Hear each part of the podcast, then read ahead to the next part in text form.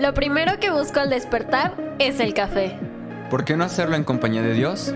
Bienvenidos, a, Café con Dios.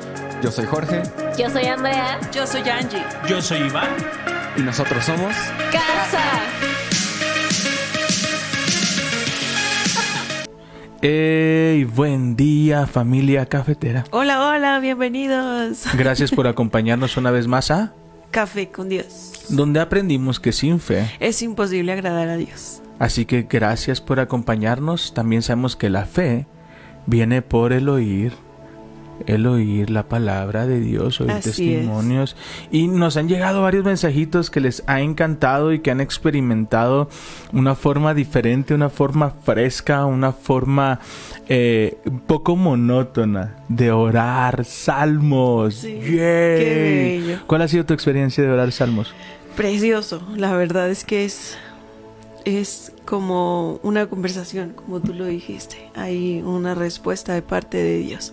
Y hay esperanza, ¿no? La presencia de Dios se siente tan hermosa. Yo estoy súper feliz orando salmos y lo hemos aplicado con las niñas y es precioso. Wow, ahora yo tengo una pregunta. ¿Quiere decir que solo puedo orar salmos? No. Puedes orar cualquier parte de la palabra. Siempre. Siempre que esté aquí, ¿no? Muy es, bien. es hermoso porque toda la palabra fue inspirada por el Espíritu Santo. Toda la palabra fue elegida por Dios para que tú la tuvieras en tus manos. Así que puedes puedes entrar al libro de Mateo y orar Mateo, puedes ir a Proverbios y orar Proverbios. Ok, ok, ok. Pero vamos por partes. Te, te- te late, vamos por partes. Eh, voy a entrar a, a- a mi modo pedagogo, a mi modo de enseñanza, para dividir qué te enseñaron a hacer antes. Sumar. Sí. Para multiplicar te enseñaron a restar. Entonces siempre hay operaciones básicas que nos llevan a unas operaciones un poquito más avanzadas. Ojo, no es que solamente, recuerda que, que no encajonemos a Dios. Él no nos ha encajonado, nosotros no lo encajonemos. No quiere decir esto que solo vas a encontrar en salmos o solo vas a encontrar cantando salmos. No, hay la adoración. ¿Qué entiendes por adoración? Adoración. eh, a mí me gusta usar esa palabra como para cantarle a Dios, pero adoración pueden ser tantas cosas. Puede, puedes adorarle a Dios eh, con tus ofrendas, con tus diezmos, puedes adorar a Dios en ese momento a solas, platicando con Él, eh, no sé, levantando altar, dice la palabra. Ok, recuerda, recuerda, trata de no utilizar terminología, porque me voy a poner a levantar altares como la semana pasada. Entonces no No, entiendo a qué te refieres con eh, levantar altares. toma un momento para conversar con Él. Eso es levantar un altar, para agradecerle a Dios lo que ha hecho en tu vida. Bien, bien, aguas, porque si no la gente va a decir, entonces, ¿cómo, co- cómo me pongo? Saco el altar que ya había quitado, vuelvo a ponerle chocolatitos, porque no- luego me los termino comiendo y mi difunto no agarra los chocolatitos que había ahí. Tenemos en México una cultura de, de poner altares en, en, en, en memoria de las personas que, que fallecieron, pero no hay mejor memoria que recordarlos en nuestro corazón y lo que han hecho en sus vidas. es. Así que, mira, ¿por, por qué doy esta explicación y por qué trato de, de- de puntualizar esto? Porque recuerden que no vamos a inferir nada, no vamos a sacar conclusiones, no vamos a saber que por, por, por default sabes que es un altar, por default sabes que es adorar, por default sabemos que, que porque no queremos sacarte de una caja para meterte a otra. Sí, no. Entonces no quiero mal, no, no quiero mal explicarme y después digas, bueno, si quiero ser lleno del Espíritu Santo, solo tengo que orar salmos y solo salmos. No. Ojo, voy a volver eh, a la lectura, ¿vale? Y voy a leer Efesios capítulo 5, versículo 18. Escucha bien, esto está tremendo. Efesios capítulo 5, versículo 18. No se emborrachen con vino, porque eso arruinará tu vida. No voy a profundizar ahí, pero hemos visto tantas noticias eh, fruto de- del alcohol, fruto de los excesos. Eh, no queremos asustar a las personas que nos ven desde Estados Unidos. Desde Colombia, desde Costa Rica, desde República Dominicana, desde Australia, desde Perú, desde España, desde Chile, desde Brasil, desde Guatemala, desde Holanda y desde Alemania. No queremos asustarlos. Sabemos que también eh, hay, temas de alcoholismo en todos lados. pero hace, hace poquito hay una noticia que, está sonando aquí en, en México donde una, una, señorita se va de fiesta con los amigos, eh, termina, eh, terminan todos alcoholizados y uno de ellos fallece. Y la primera noticia que sale es fallece por, por, por broncoaspiración. Es decir, que, que, al querer devolver el estómago se ahogó con su propio vómito. Pero las investigaciones se dan cuenta de que no. Entonces nos damos cuenta que el alcohol no nos lleva a ningún buen camino. No. O sea, sea cual sea, ha destruido familias. El alcohol destruye familias. El, alcohol lleva a personas a vivir un desierto, no solamente ellos mismos, sino a su familia. Hoy tienes que escuchar uno de los testimonios que va, va a impactar tu corazón. Pero fíjate qué tremendo nos enseña y nos aconseja. No se emborrachen con vino. No se emborrachen con vino. Eso les va a arruinar la vida. En cambio, sean llenos del Espíritu Santo. La sensación la pone como similar. Sí, y es que eh, en el libro de Hechos, cuando el Espíritu Santo llegó y les llenó a los, a los discípulos para que fueran a predicar, les, les decían las personas que estaban ahí, que los estaban viendo, estos están borrachos, ¿no? Porque parecían. Pero Pedro les dice, no, no es vino, es el Espíritu Santo. Es el Espíritu Santo. Entonces dice, sean llenos del Espíritu Santo. Y aquí viene la, la, la estrategia, la metodología, cantando salmos e himnos y canciones espirituales entre ustedes y haciendo música al Señor desde el corazón y den gracias por todo a Dios el Padre en el nombre de nuestro Señor Jesucristo. Es decir, esto es una de las formas de ser lleno del Espíritu Santo, orar salmos. Pero yo ayer platicaba con la pastora porque me decía, oye, entonces solo vamos a orar salmos. Le dije, no, pero cuando tú aprendiste a conocer la ley, primero conociste, no sé, no, yo desconozco términos de la ley pues en donde inició con las doce tablas. Bueno, la ley que le dio Dios a Moisés es una de las de la, primera ley escrita, ¿no? Y entonces nos vamos por el derecho romano, los antecedentes de la ley. Ok, ves derecho romano antes de ver los derechos de México, por poner un ejemplo. Sí. Ok, ¿por qué? Porque, dale. Eh, es como mm, de donde viene nuestra ley, lo, lo que el, ah, lo que la inspiró, lo que la formó, ¿no? El, el conocer de otras leyes para hacer la nuestra propia. Influenció, esa es la palabra. No te quedes callada, tú tranquila, si es que tomo, tú puedes seguir hablando. Entonces, cuando vemos este tema, cuando para poder abrir camino a la ley de México tengo que conocer sus antecedentes. Ok, para que nosotros podamos abrir camino a tener una relación con Jesús, tenemos que ir al principio. Punto número uno, saber que tengo acceso a acercarme. No puedo acercarme a Dios si siento que no debo acercarme a Dios. Si no me siento lo suficientemente capaz, lo suficientemente puro, lo suficientemente digno. Te tengo una noticia, nadie lo es. Bienvenido al club. Bienvenido al club. Pero Pablo nos enseña, acércate confiadamente al trono de su gracia cuando más lo necesites. En su presencia es cuando tu corazón se siente satisfecho. Así es. Es cuando todo cambia. Mira lo que dice aún en Efesios capítulo 3 versículo 14. Cuando pienso en esto, caigo de rodillas y elevo una oración al Padre el creador de todo lo que existe en el cielo y en la tierra.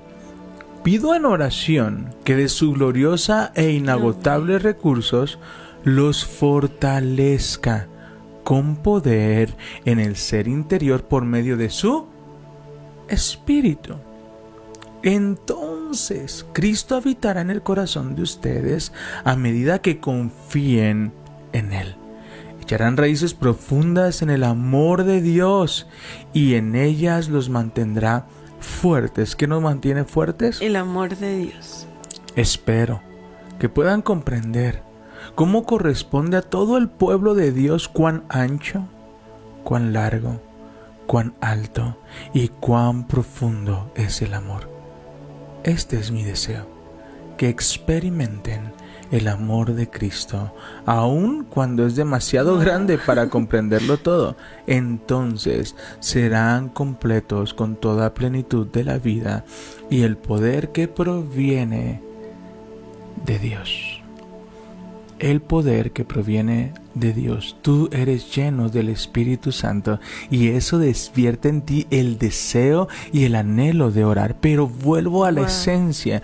Tengo el anhelo, tengo el deseo y tengo las ganas de orar, pero no sé cómo. No sé cómo orar. Entonces, cuando eh, eh, ponía un ejemplo hace poquito y el domingo le preguntaba a alguien, y te voy a echar la misma pregunta a ti.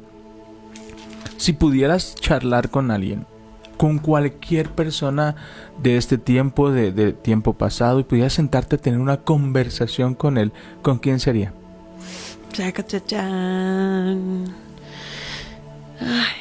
con Jesús. Con Jesús, ok. Y llegas con Jesús, te llegan ahorita y te dicen, ¿qué crees? Eh, Jesús quiere charlar contigo, ¿no? Y vas con Jesús, ¿estás emocionada? Sí. Ya estás hasta nerviosa, ¿no? Sí. ¿Qué le preguntarías? ¿Qué le dirías? Exactamente. ¿Te das cuenta cómo, cómo no estamos preparados para una conversación? No estamos preparados para hablar. Tú no te presentas a una entrevista de trabajo sin un speech ya más o menos analizado de qué vas a hablar. Y eso no quiere decir que lo memorizaste, sino que tienes una estructura de lo que vas a hablar. Tienes una pregunta de apertura, una pregunta de cierre porque sabes hacia dónde vas. Pero cuando no sabes de qué vas a hablar, vas con el nerviosismo. Imagino, imaginemos que tienes ya tema.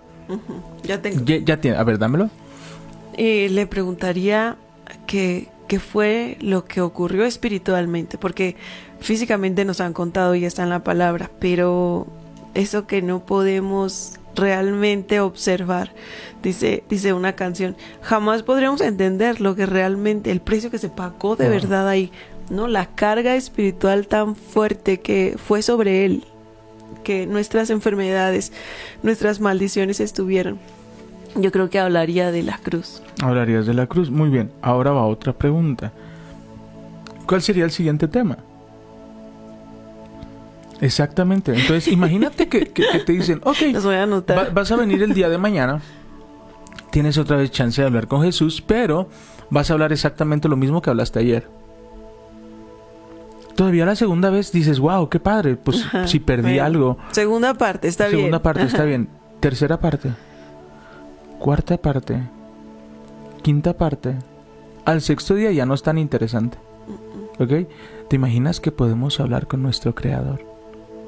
Que podemos ir, pero te das cuenta cómo el enemigo nos quita eso, porque a veces cuando tú escuchan, eh, cuando escuchas a alguien que te dice, vamos a orar, uy, esto es aleluya. No, no tengo ganas. Ya van a empezar. Ya van a empezar con sus cosas religiosas. Y, y a veces cuando recién empezamos, hubo una temporada donde orábamos los viernes. Y orábamos una hora o dos horas. Y era como de, ¿cómo podemos orar tanto tiempo? Y la gente es, ¿cómo le harán? ¿no? ¿Cómo, ¿Cómo logran orar durante tanto tiempo? Lloro cinco minutos por los alimentos y me confundo. ¿Sabes? Entonces estamos paso a paso y estamos dándote estas pequeñas estrategias. Entonces, punto número uno, tengo que aprender a desaprender. Y el proceso de desaprender es una actitud consciente. Ok, así que anota el primer concepto. ¿Estás lista? Estoy lista. Muy bien. Vámonos acá. aquí lo voy a anotar en mi Aquí anótalo desaprender es reconocer que todo lo que se ha hecho no ha dado los resultados esperados. ¿Te das cuenta? Eso es desaprender. Desaprender es darme cuenta que lo que hago no, no, me ha dado los resultados que yo espero. Entonces, si estás haciendo lo mismo de la misma manera, no esperes ver resultados. Tienes que hacer, tienes que hacer pequeños cambios. Los cambios a veces no son cómodos. Los cambios generan conflicto cultural, personal, social, eh, porque irónicamente salimos de un cajón para entrar a otro. No quiero eso. No quiero que salgas de tu proceso de oración para entrar ahora a salmos y que si te quitan salmos no sepas qué orar. ¿Sabes que me acordé que, que yo, yo vengo de una familia católica? Entonces a mí me enseñaron eh, pues el dos Aves Marías, tres Padres Nuestros, ¿no? Y entonces cuando vengo a Cristo y, y leo que, que nuestras oraciones no sean vanas repeticiones, yo digo, ¿y entonces ahora qué? Tuve que desaprender, o sea, ya no repetir lo mismo para abrirle mi corazón a Dios, ¿no? Y platicar con Él. Pero es un proceso consciente. Sí, sí, sí, sí, sí. Es, es desaprender, es hacer un esfuerzo consciente para que decodificar patrones establecidos abandonando zonas de comodidad. El aprendizaje, o- hay, hay una frase que a mí me gusta mucho, de Nietzsche. Ay, pastor, habla de Nietzsche. Sí, de Nietzsche, el humanista. El humanista que, que da la frase Dios ha muerto con el contexto de que él era hijo de pastores. Sí. Y él vio la necesidad que pasó sus papás y él decía, yo hubiese creído en el Dios que ustedes creen si ustedes se hubiesen comportado como si realmente creyeran, Como ¿sabes? si tuvieran de verdad un salvador. Como si realmente tuvieran un salvador, pero yo veo cómo le tienen miedo a las finanzas, yo veo cómo son posesivos y yo veo cómo mis papás derraman mi su vida por ustedes y ustedes los dejan morir en la pobreza, ¿no? Pero ese es otro tema y eso Es luego lo platicaremos. Pero hay algo que me gusta que dice, el peor enemigo, escuchen bien esto, el peor enemigo del buen pensar es la memoria. Sí. ¿Por qué? Mm, Porque nos mantiene en un estado de confort. Ok, ¿por qué? Porque como ya lo tenemos aprendido, ya sabemos un caminito, ya no nos esforzamos.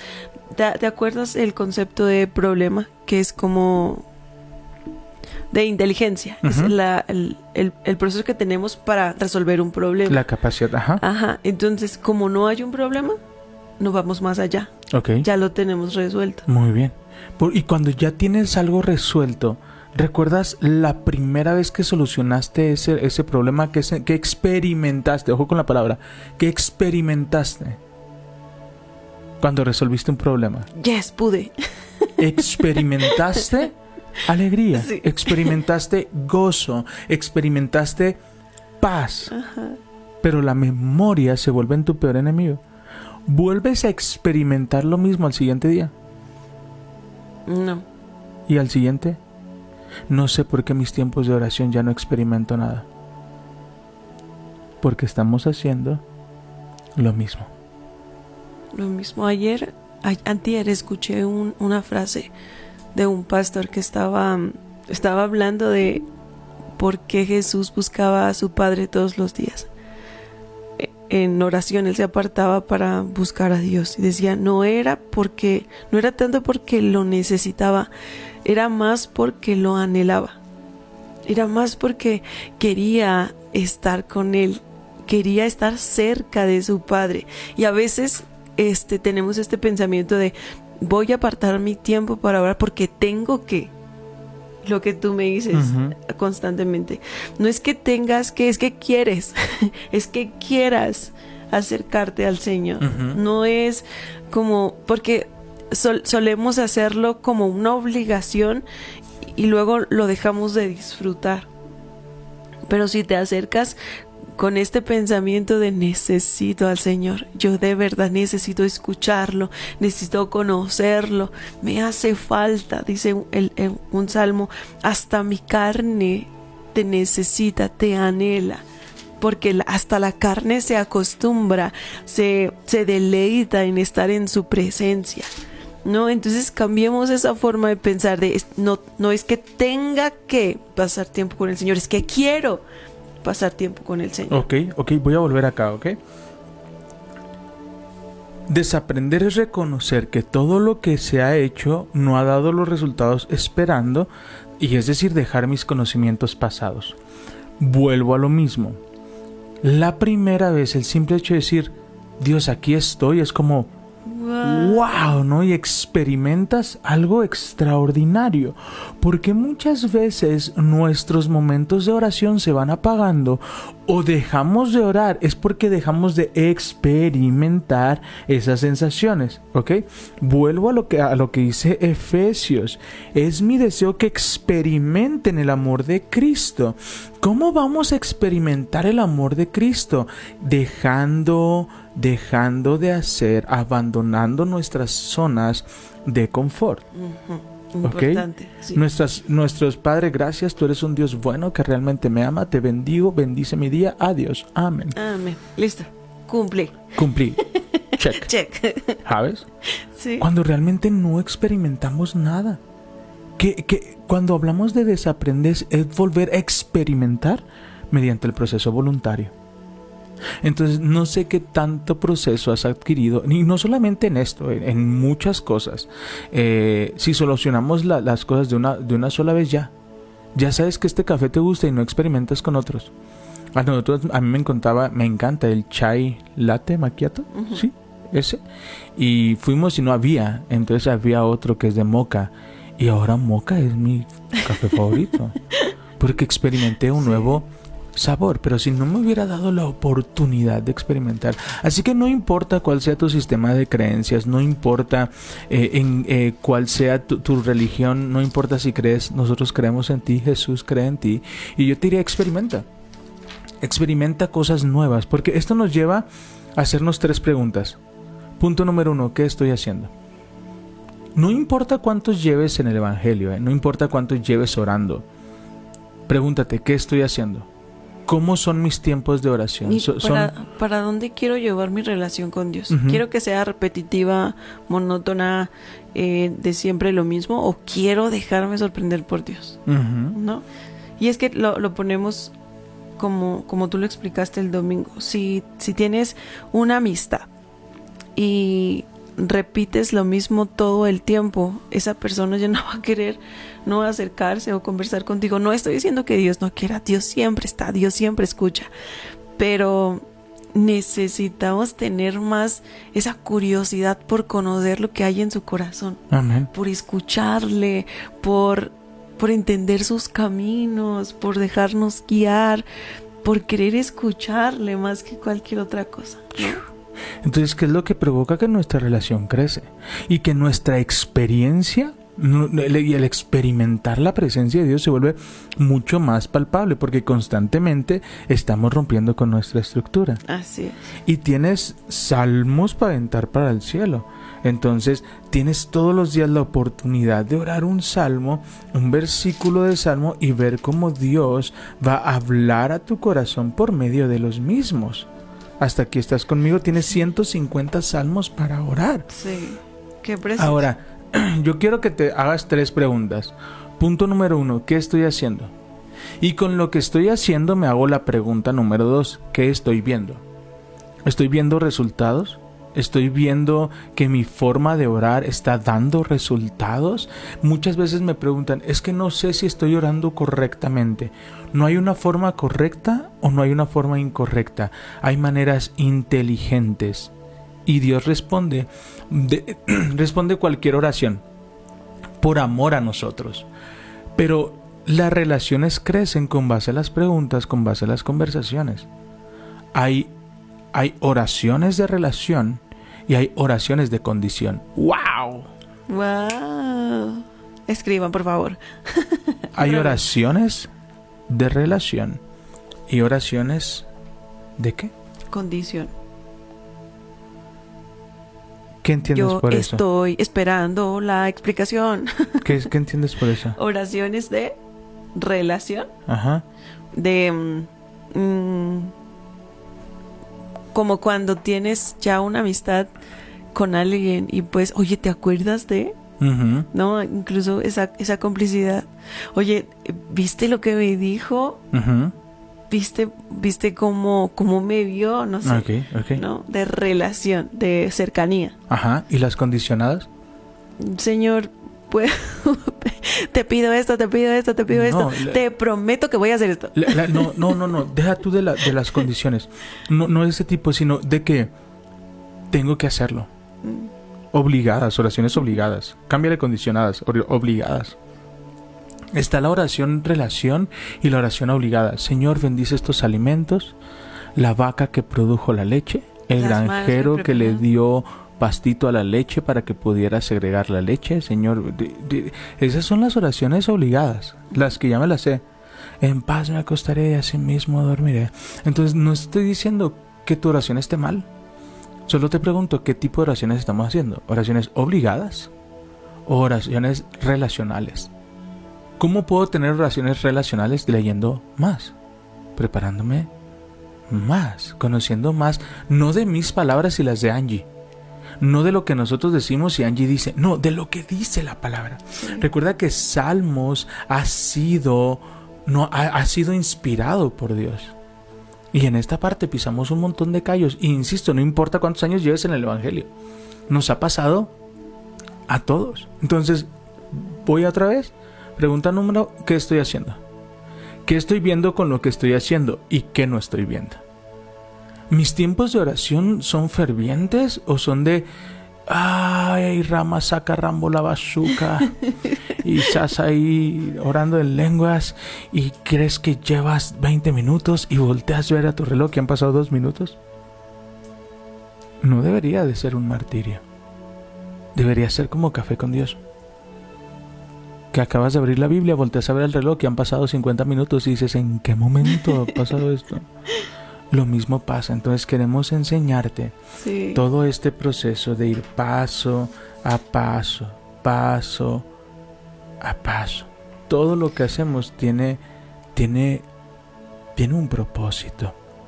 Así Recuerda es. que tenemos que estar punto número uno para poder acceder a este, a este, a esta forma de orar, para poder acceder a este aprendizaje, tengo que estar dispuesto a experimentar libertad. Porque cuando estoy dispuesto a experimentar libertad es porque ya no me importan las críticas, ya no me importa ser juzgado, ya no me importa mantener la expectativa hacia los demás, me voy a lanzar Wow. y no voy a tener miedo a experimentar Amén. libertad. La oración te da libertad.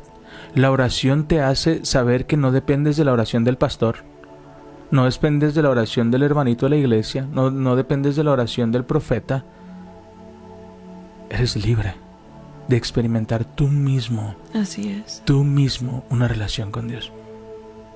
¿Sabes? Pero pastor, es que yo lo escucho orar, no te preocupes, yo leo salmos. Yo oro salmos. Entonces, punto número uno, si tú quieres acceder, si tú quieres entrar, si tú quieres aprender esta forma de orar, punto número uno, tengo que estar dispuesto a experimentar libertad, porque la libertad no es para todos. Algunos necesitan un pie sobre el cuello. Algunos necesitan que les digan, si no haces esto te vas a ir al infierno, si no diezmas Dios te va a castigar, si no vas a la iglesia eh, tu- tu- tu- tus sembradíos se van a secar. Y lo necesitan así. Pero si tú estás aquí y nos estás escuchando, tú sabes, tú sabes la bendición que hay en ser generoso por amor a Dios, no por la condición de. Si estás aquí, tú sabes que todo lo puedes en Cristo Jesús que te fortalece. Si estás aquí, sabes que eres amado, anhelado, perdonado por el Espíritu Santo. Si estás aquí, es que sabes que puedes experimentar la libertad en Cristo Jesús. Y es esa capacidad de saber que Él va delante de mí, que no tengo que dudar. Aunque no vea a nadie a mi alrededor, yo sé que Jesús va delante de mí, la palabra dice como siguiendo al invisible. Él va a abrir camino donde no lo hay. Entonces, punto número uno, tengo que aprender a experimentar, estar dispuesto a experimentar. Primero, desaprender. De- por eso te digo, para poder hacer esto de proceso de desaprendimiento, tengo que... Y, y te voy a poner otro ejemplo. Eh, tu primer demanda fue cauchada por un profesor. Sí. Y fue padre, ¿no? Y fue Sí. wow, y estaba, estaba bien padre que un profesor te estuviera ahí enseñando y te estuviera guiando. Pero si tú querías crecer más, ¿qué tenías que hacer? Seguir haciendo. Sin él, Intentándolo. sin el profesor. Ajá. ¿te das cuenta? Exacto. Entonces, cuando dejas de depender es porque estás dispuesta a tener libertad, libertad creativa, libertad mental, libertad emocional. Mis emociones no dependen de ti. No. ¿Sí te das cuenta? Porque yo tengo libertad emocional. Yo decido si me amargo el día o no. Porque yo mi emoción depende de Dios, no de ti. Entonces, yo tengo que saber, yo tengo que saber si estoy dispuesto a experimentar libertad. Libertad financiera. wow, amén. ¿Estoy dispuesto? Estoy dispuesta. ¿Segura? Yo sí, No te va a llegar la quincena. ya no llega. Ah, pero, pero es fácil. No, Ah, experimentar libertad es de valientes. sí. O sea, todos hablamos de que queremos ser libres, pero ¿realmente quieres ser libre? ¿O queremos seguir dependiendo de una persona? Y Ojo, ojo, ojo, paréntesis, por favor no te vayas al extremo. Está bien tener autoridades. Nosotros tenemos autoridades y nosotros seguimos la batuta de una autoridad, pero algo que nos han dado, algo que le han dado a casa es libertad. Es libertad. Libertad creativa, libertad de enseñanza. Han traído libertad. Si hay una batuta y si rendimos cuentas, es bueno tener líderes. Pero ¿qué tan dispuesto estás a experimentar libertad? ¿Qué, qué si llegan hoy a tu jefe y te- tu- a tu oficina y te dicen, Claudia, los horarios, como tú quieras, a la hora que tú quieras entrar, a la hora que tú quieras salir, pero termina mi termíname el trabajo. ¿Estás dispuesto? No, no se sabe, ¿sabes? ¿Por qué? Porque no sabes si vas a caer en el extremo de llegar antes Y es que- e irte más tarde. Entonces, no, no, no, no, no, no, jefe. Déjeme de 10 a 3. Mejor, más a gusto. Mejor más a gusto. No, no, que- no, no, no, Iván, está padre. Me Mejor hablar. dime, no te voy a dejar hablar. Mejor dime qué tengo que orar. Mejor dime cuántos días tengo que ayunar. Mejor dime, ahora sí, perdóname. Todos soñamos con esto. Bueno, la mayoría de las personas que yo conozco sueñan con tener libertad financiera, ¿no? Libertad, ser tu propio jefe. Chao. Pero no es como regularmente todos lo soñamos. A veces creo, no, yo voy a llegar como jefa, voy a tener mi tienda y voy a llegar tarde y nada más me van a rendir cuentas. Y la verdad es que es, llegas tempranísimo, te vas tardísimo y siempre estás al pendiente, ¿no? Es diferente. Eh, sí es bueno, es, es excelente que soñemos con libertad financiera, pero estar conscientes de que no es menos trabajo. es mucho más. ok. ¿Quiere- co- ¿Es qué? Mucho más. ¿Quieres libertad espiritual? Sí. Es mucho más trabajo. Y es trabajo consciente. Y ese trabajo consciente es que despiertes. Despierta. Este es el primer paso. Te está te- no, por favor, no encajones. Por favor, después no digas, ahora no sé orar sin salmos. No, no, no te encajones. Hay probablemente hay días que vas a decir, hoy no quiero agarrar salmos porque sé exactamente cómo hablarle. Eh, eh, El, el acento se pega. Eh, nosotros tenemos aquí en Toluca, en, febrero llegamos, estamos por cumplir mm, 10, 9 meses. 9 meses. Estamos por cumplir, cumplir 9 meses aquí en Toluca. Y ayer se nos quedaron las llaves en la casa. Sí, se nos quedaron las llaves en la casa. Otra vez. Otra vez. Entonces fuimos al cerrajero y ya, Ya somos clientes. ya pues. somos clientes, ya somos amigos. Ya hasta nos dio un precio preferencial. Y ya me hace el favor y voltea Angie y se me queda viendo. Me dijo, le digo, ¿qué pasó? Tienes todo el acento de México ya. De. Nah. se pega. Se pega el acento. Vete a Sinaloa tres meses, se te va a pegar el acento. pegar. La pastora siempre me preguntan, ¿es colombiana? No, no es colombiana. No es colombiana. Pero muchas de las predicaciones que, que escucha son de influencia colombiana. Entonces, por eso su acento a veces es medio colombiano, pero no es colombiano. Iván, ¿a qué quieres llegar? Que entre más aprendas de la Biblia, más vas a saber hablar el lenguaje de Dios. Entre más leas salmos, vas a saber que Él es tu roca, que Él es tu escudo, que Él es tu herencia, que Él te dará la victoria sobre tus enemigos. Y no te vas a dar cuenta cuando dejaste de utilizar la herramienta de salmos y comenzaste a hablar como Jesús habla. Y comenzaste a pensar como Jesús piensa, y dejaste que el Espíritu Santo llenara tu corazón de tanta paz e inundara tus pensamientos, y todo temor se va en el nombre de Jesús, toda ansiedad es cancelada en el nombre de Jesús, porque tú eres mi roca, tú eres mi herencia. No lo que tengo en el banco, no mis posesiones, no mis coches. Tú eres mi herencia y mis hijos son coherederos y yo soy coheredera, coheredero junto con Cristo Jesús. Tú eres mi refugio, tú eres quien me libra de los enemigos. Tú eres el que cuando la ley se desmorona, cuando no hay nada claro, tú estás desde tu trono midiendo los corazones, midiendo la intención del corazón, apoyándome en mis debilidades, fortaleciéndome y librándome de la tentación, porque conoces mi debilidad.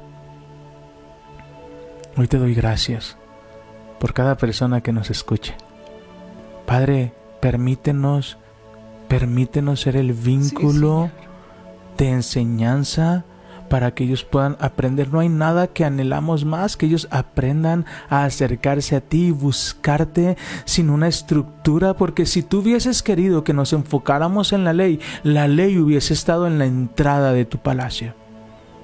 Pero no fue así. La ley estaba sumergida en tu presencia, porque lo más importante es que pudiéramos tener una relación contigo. Así que Padre, hoy oro por cada persona que nos escuche Hoy oro por cada nación que nos escucha. Aviva un fuego en sus corazones que incendie a otros. No necesitamos más iglesias, necesitamos una casa. Una casa donde tú habitas. Una casa de milagros. Una casa de amor. Donde nos van a conocer. Ahí ese lugar aman. Porque hemos aprendido que la fe aviva el fuego en nuestros corazones. Sí, sí. En el nombre de Jesús. En el nombre de Jesús. Amén y amén. Amén. Qué bello. Wow. Me acordé de, de una analogía que hace Pablo, que es como de, de primera instancia nos dan como la leche, ¿no? Como los bebés. Y está bien cuando alguien más te guía a leer la Biblia y alguien más ora por ti. En principio. Pero después estás listo para un alimento más sólido. Y es entonces cuando se requiere tu voz elevada al Padre para pedir por ti, por tu familia. No tu, tu propia intención de buscarlo, de conocerle, ¿no? De tener las armas necesarias para enfrentar todos los días, ¿no? Las, las dificultades y los problemas que se vienen. Hay muchas personas aquí que ya no están para esa lechita, ya no están para ese primer alimento. Yo, yo, creo que la lechita es cuando conocemos a Jesús. Exacto. Y, hay muchos que están conociendo a Jesús y está bien y de verdad nos encanta porque todos pasamos por ahí pero incluso tú en un momento nos explicaste que ya estamos bastante llenitos, necesitamos vaciarnos para volver a ser llenos. Yo, yo, yo siempre, en, algunas ocasiones le decía a las personas, hay, hay momentos donde ya no experimentas eso. ¿Sabes? Hay momentos donde pueden orar por ti, puede venir el gran profeta, el gran evangelista a orar por ti y no sientes nada. Y no experimentas nada. Y, y quiero hablarte que que no experimentas nada porque tú ya no estás para eso. Tú ya estás para desaprender, para entrar a un proceso. Por eso me encanta Café con Dios, porque Café con Dios es, si es la primera vez que tienes un encuentro con Jesús, eres bienvenido. Si llevas años, eres bienvenido. ¿Sí me explico? Sí. no, si tienes toda la vida en Cristo, eres bienvenido. Eres bienvenido. Entonces, no, no importa cuánto, lleves, eres bienvenido. Entonces, yo quiero hablarle a los que llevan años en el Evangelio y ya no experimentan ese fuego en sus corazones y han ido y, han, han estado al frente y no sienten nada. Llega un momento que necesitas sacar todo el alimento que tienes.